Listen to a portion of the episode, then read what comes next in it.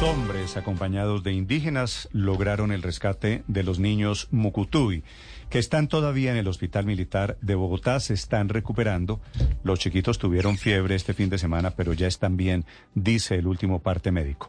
General Pedro Sánchez es el comandante de la Fuerza de Operaciones Especiales de las Fuerzas Militares. General Sánchez, buenos días. Felicitaciones, general. Gracias, Néstor. Buenos días a todos. Muy amables por permitirme hablar en este medio que diría yo, permítame hacer honor a quien honor merece, a nuestros comandos, a nuestros miembros de las fuerzas militares, en este caso nuestros soldados del Ejército Nacional que aún continúan inmersos allá en la selva, haciendo la segunda fase de la Operación Esperanza, que es buscar y encontrar y rescatar a Wilson, a nuestros indígenas, especialmente a quienes los encontraron, mm. de la comunidad Murui, honor a ellos también, y por supuesto a nuestros cuatro menores, que sin todo lo que teníamos nosotros alrededor, pudieron sobrevivir 40 días hasta que nosotros llegáramos. Yo soy apenas una simple voz que habla por ellos. General, ¿usted ya tiene a estas alturas una hipótesis de qué pasó durante estos 40 días?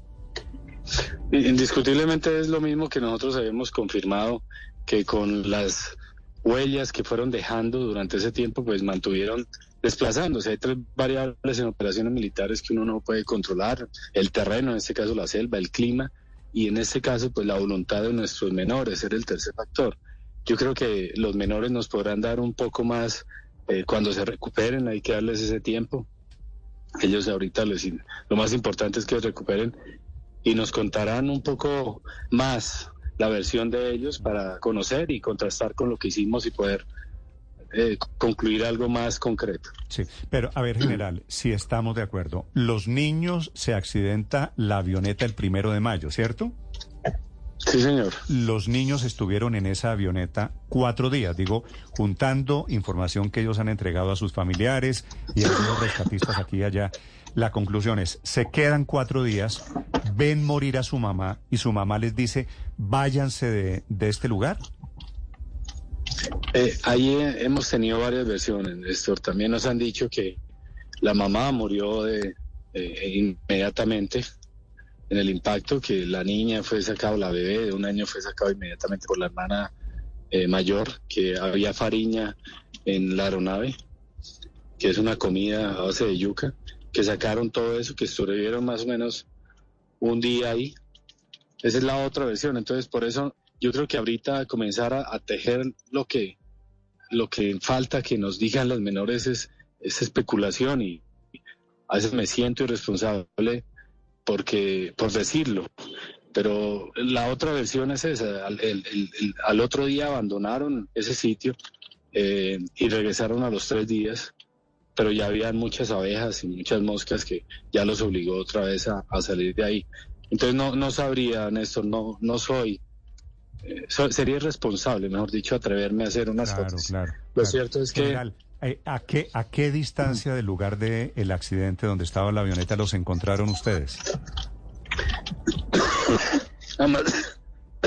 Disculpe, a un poco más de seis kilómetros hacia el occidente eh, del sitio del siniestro. Ellos cuando nosotros hicimos ese rompecabezas de las evidencias, vemos un desplazamiento inicial hacia el noroccidente, luego hacia el suroccidente, luego al occidente, luego al norte, luego al nororiente. Creemos que caminaron entre 15 y 20 kilómetros. Eh, y ya cuando los encontramos allá, pues, pues algo que, que nos llamó la atención es ciertas preguntas. Yo no he hablado con ellos, simplemente es lo que me informan los abuelos. Sí. Eh, que qué pasó con las tijeras, por ejemplo. Y no, que se les olvidó y las tijeras las utilizaba para cortar las ramas y hacer el refugio. Ya después tuvo que hacerlo fue con los dientes. Sí, esas tijeras que aparecieron hace como 15 días de las que hablamos en algún momento, ¿no? Sí, señor. Y eh, cuando, y cuando le preguntan de las tijeras y del biberón, del moñito que fue apareciendo, ellos dicen, ¿eso fue que se les olvidó o iban dejando rastros en algunas circunstancias, general? No, eh, ahorita dicen que se les olvidó, pero yo creo que el, enfoque ahorita eh, es que se recuperen si esperamos 40 días para encontrarlos, creo que podemos esperar un poquito más de días para tejer mejor la información, que ellos estén más lúcidos, que hablen los cuatro niños, que le comenten con tranquilidad a los papás y habrá muchísimo para una futura operación, cómo mejorar, porque es algo propio de nosotros, con la revista después de la acción. Claro, claro, de acuerdo. General, esa, esa fariña que ellos se llevan, que había en el avión, ¿qué tiene ese alimento que les permitió sobrevivir? ¿Aló? Sí, general, general. ¿Qué nutrientes tiene? Escuchando. Es, es, ah, y de, alguna manera hace parte de la gastronomía de nuestros indígenas y eso le ayudó a, mantenerse vivos. Ellos también tomaron una fariña que se había dejado en uno de los kits que se insertaron con el bienestar familiar, que hizo el bienestar familiar y eso también les extendió la, la vida a ellos. Pero hay tenemos que esperar un poco que nos cuenten mejor ellos. Yo no, ahorita la, concentración, el foco es obviamente hacer una revista después de la acción para mirar qué lecciones aprendidas tenemos. Pero encontrar a Wilson es la prioridad en este momento. Sí, general, eh, don Narciso, que es el abuelito de los niños Mucutuy, contaba el fin de semana que se escondía en general, que escucharon los perifoneos, que escucharon el mensaje de su abuela, que incluso en algún punto alcanzaron tal vez a estar cerca de los militares que los estaban buscando. ¿Por qué se escondían los niños? Sí, totalmente estuvimos cerca de ellos. Cuando contrastamos las evidencias que encontramos con el, track o la huella que dejaba el eh, GPS de los comandos, nos dimos cuenta que estuvimos en algunos casos a 40, 50 metros de ellos y tal vez en el mismo día o por lo menos con uno o dos días de diferencia. Pero allá en la selva, como lo hemos dicho muchísimo, a 20 metros no se observa nada. Hace más de tres semanas se perdió un policía en la selva del Darién que fue a cortar leña y apareció dos meses, dos semanas después. ¿Y a qué le tenían miedo, general? no sé, eh, ya los abuelos pues nos contarán eso. Yo para ellos soy, soy un extraño. Eh, ellos, los, abuelos son la familia y, y que ellos definan o que nos comenten pero, pero qué miedos se encontraban. Tiene sentido esa teoría del miedo, de los tuvimos cerquita, los tuvimos a pocos metros y ellos se escondían. ¿Eso lo que tiene sentido es la tesis del maltrato? No sabría. Eh, uno podría decir que estaban también muy débiles, eh, que estaban acostados, descansando y pues en 16 horas al día, prácticamente el 75% del tiempo es lloviendo. Entonces también están refugiados.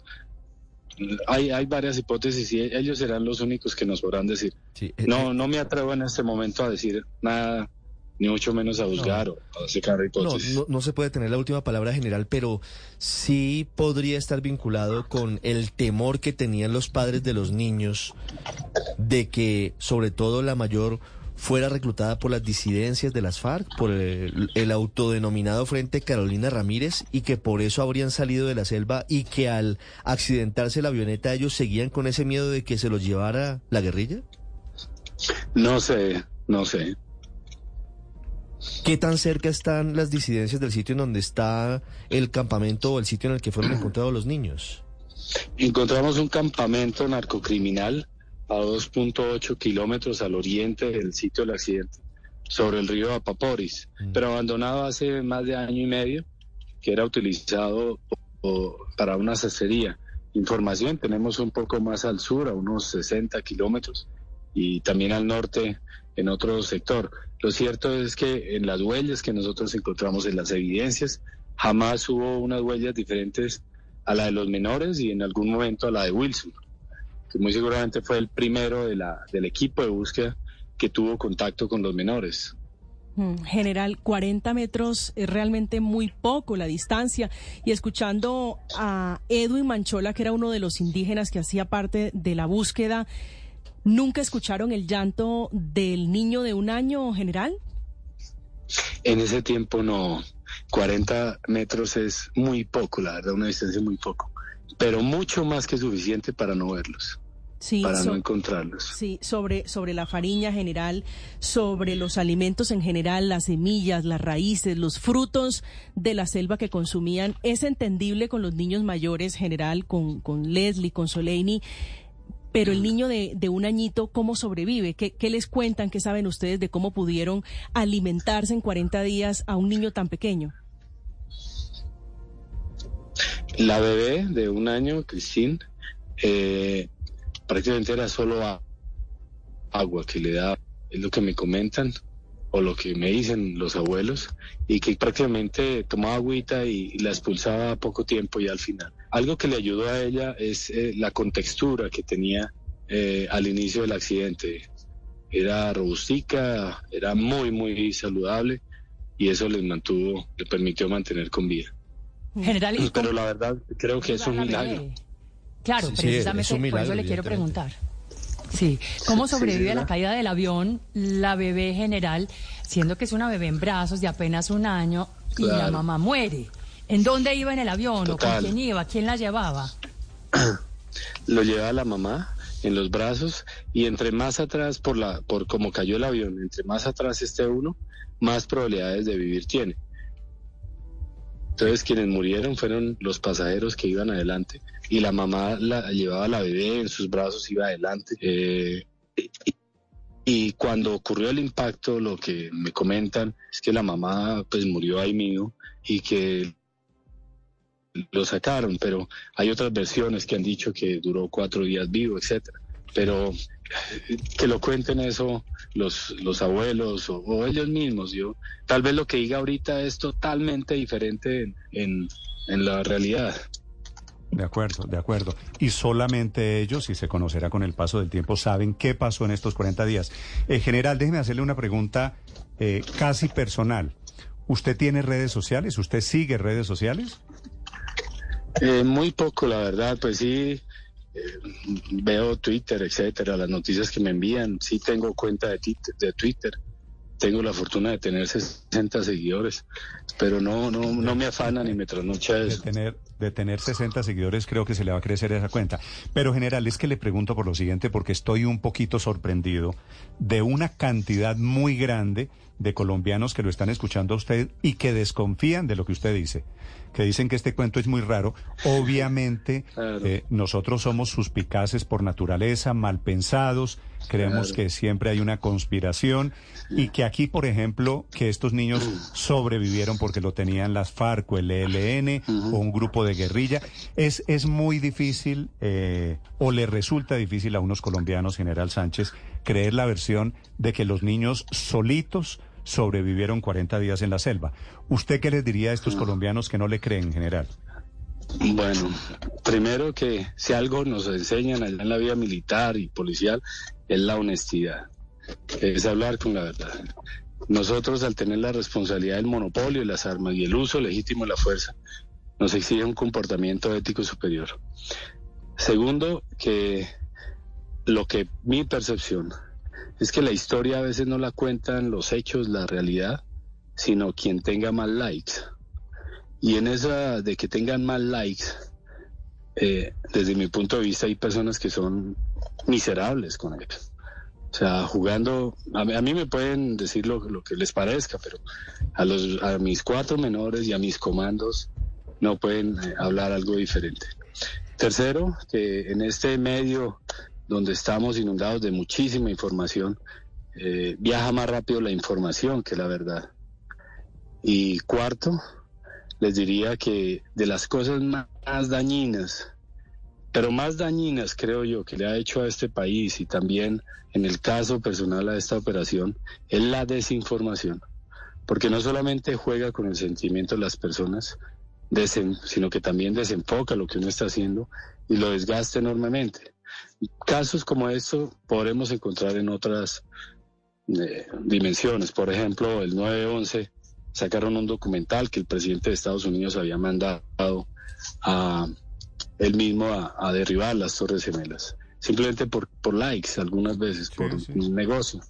Y pues, crucificaron a Jesucristo y pues creo que, que también es de esperarse que, que hayan personas así. Yo les diría a esos colombianos que por favor eh, tengan la certeza, tengan la certeza de que lo que les estamos diciendo es absolutamente la verdad. Absolutamente la verdad. Yo. Nosotros no promovemos la ilegalidad, la combatimos. Y también les diría a aquellos malintencionados que a veces cogen esto para explotar mediáticamente, para más likes. Ahora los youtubers, los influencers son los que escriben la historia, eh, pero con una mala intención, que lo hagan con una buena intención.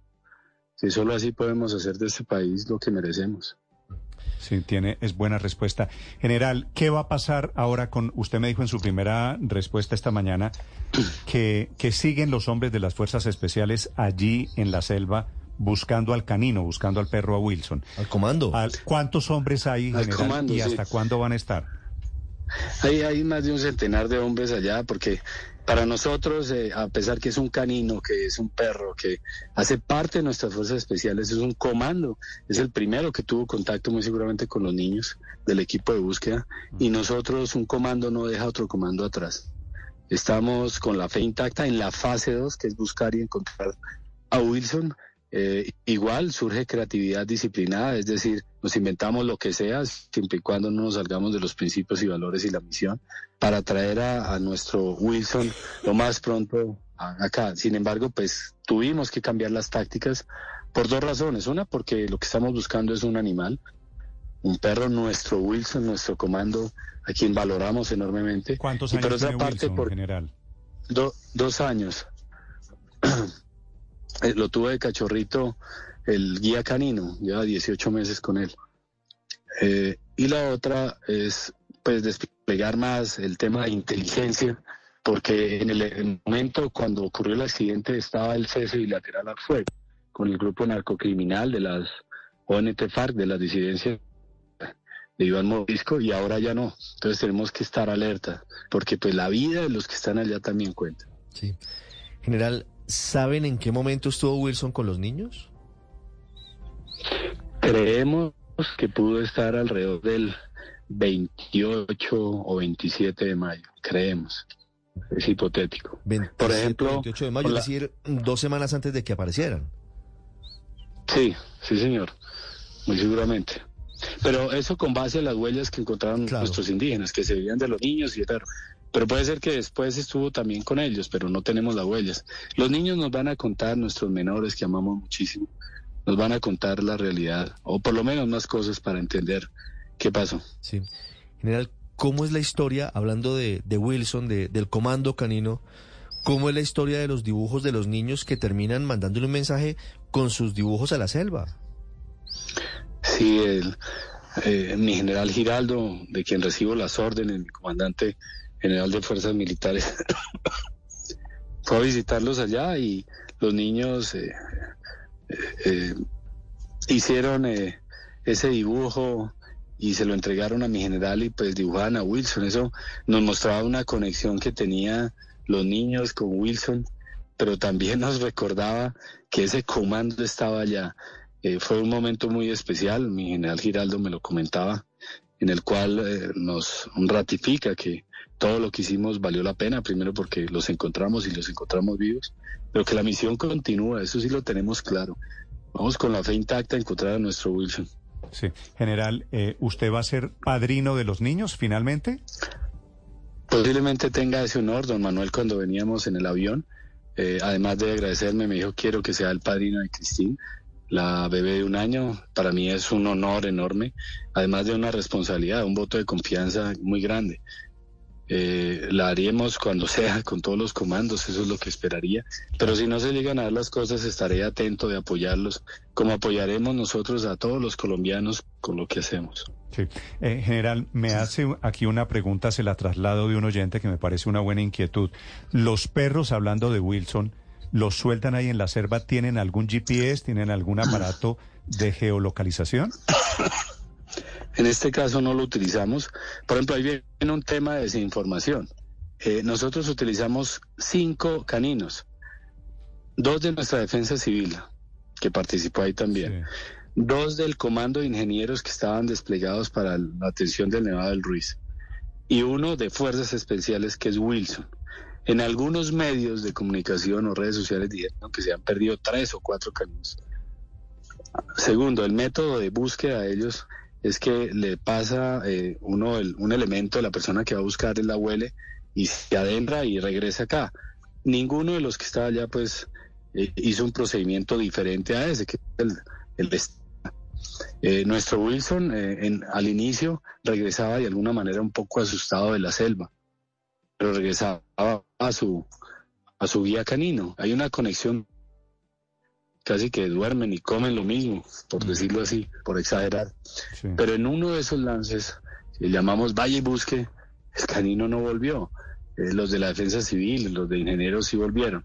Yo creo que es una lección aprendida para nosotros, eh, que muy seguramente en un tipo de búsqueda de estas debemos implementarlos y vamos a, a, gestionar recursos para adquirir más capacidades, que a propósito de hacer esta operación fue posible gracias a mantener estas capacidades que construyeron mis antecesores, mm. los grandes generales de, de todas las fuerzas y almirantes también, para poder responder. Somos como una especie, permítame, Néstor, de airbag.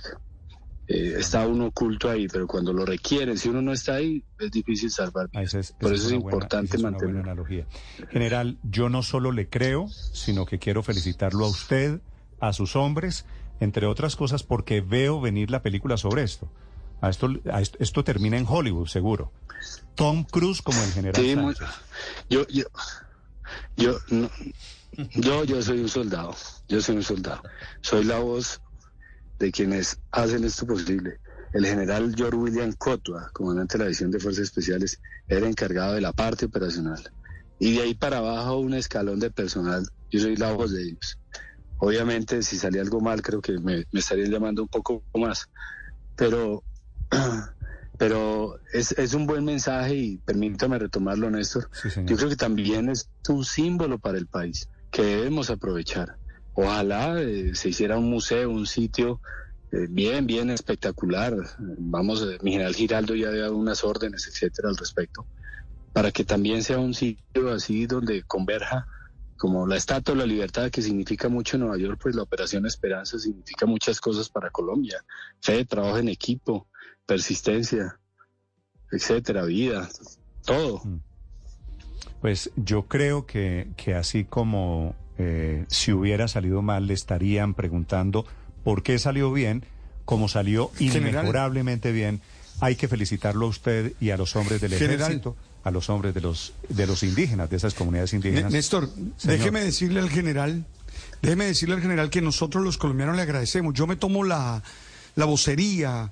Eh, yo que mm, mi general le habla al padre Alberto Alberto Linero le habla eh, y quería agradecerle mi general. Es decir, quiero que sepa quiero que sepa usted que le agradecemos todo lo que hace todo lo que ha hecho. Yo conozco el trabajo que ustedes realizan y quería que sintiera eso, el agradecimiento de nosotros los colombianos, porque es que la realidad siempre va más allá de, todas las teorías que la gente se inventa o nada. Y yo creo que estos son los milagros que hay que celebrar. Mi general, muchas gracias a usted y a todos los hombres que estuvieron ahí en esta Operación Esperanza. Bien dicho, padre. General, un abrazo. Gracias por acompañarnos esta mañana y gracias por lo que hicieron durante estos 40 días. No, no, muchas gracias a ustedes y y la verdad que permítame extenderme un poquito, pero la gratitud a ustedes también a los medios de comunicación, que lo permite nuestra constitución, la libertad de prensa, porque nos ayudan a, difundir lo que hacemos, pero también a validarlo. Y en esa validación eh, no hay nada más incluyente que las fuerzas militares y la Policía Nacional. Allí converge un microcosmos de lo que es Colombia y nosotros, que a veces suenan esas narrativas, eh, eh, que polarizan. Nosotros no perseguimos campesinos o indígenas o jóvenes. Nosotros perseguimos son delincuentes. Mm. Yo creo que quien nos odia a nosotros son los delincuentes. Por algo es una de las instituciones con mayor favorabilidad o la con la más alta favorabilidad, el 71% a pesar de todo lo que pasa. Y yo creo que si se respiraran parte de esos valores que uno aprende en la milicia, el trabajo en equipo, la resistencia, la disciplina, la resiliencia, el liderazgo, la obediencia, etcétera, creo que este país avanzaríamos enormemente. Pero pues hay amenazas como los mismos, las mismas redes sociales por los likes, etcétera. Muchas gracias por permitirme ser la voz, esa humilde voz de todos aquellos seres. Un abrazo. General, gracias de nuevo, muy amable. Es el general Pedro Sánchez, comandante de las Fuerzas Especiales, que logró el rescate de estos niños en las selvas, que logró eso que usted, padre, ha llamado el milagro. Nunca perdió la esperanza. Es, que el nombre de la operación. Siempre dijo, los vamos a encontrar vivos. Y eh, todos flaqueábamos este y hacíamos, uy, muy difícil. Este pero sabe que están vivos. Este general eh, sabe que este es el milagro. mérito de que fue el que creyó todo el tiempo. Claro. Este es que así son los milagros, Néstor. Y a ver si nos saliéramos de la tontería de las teorías de, de la mentira, de la conspiración, de que los niños estaban secuestrados pero, pero, pero este es el milagro, Néstor.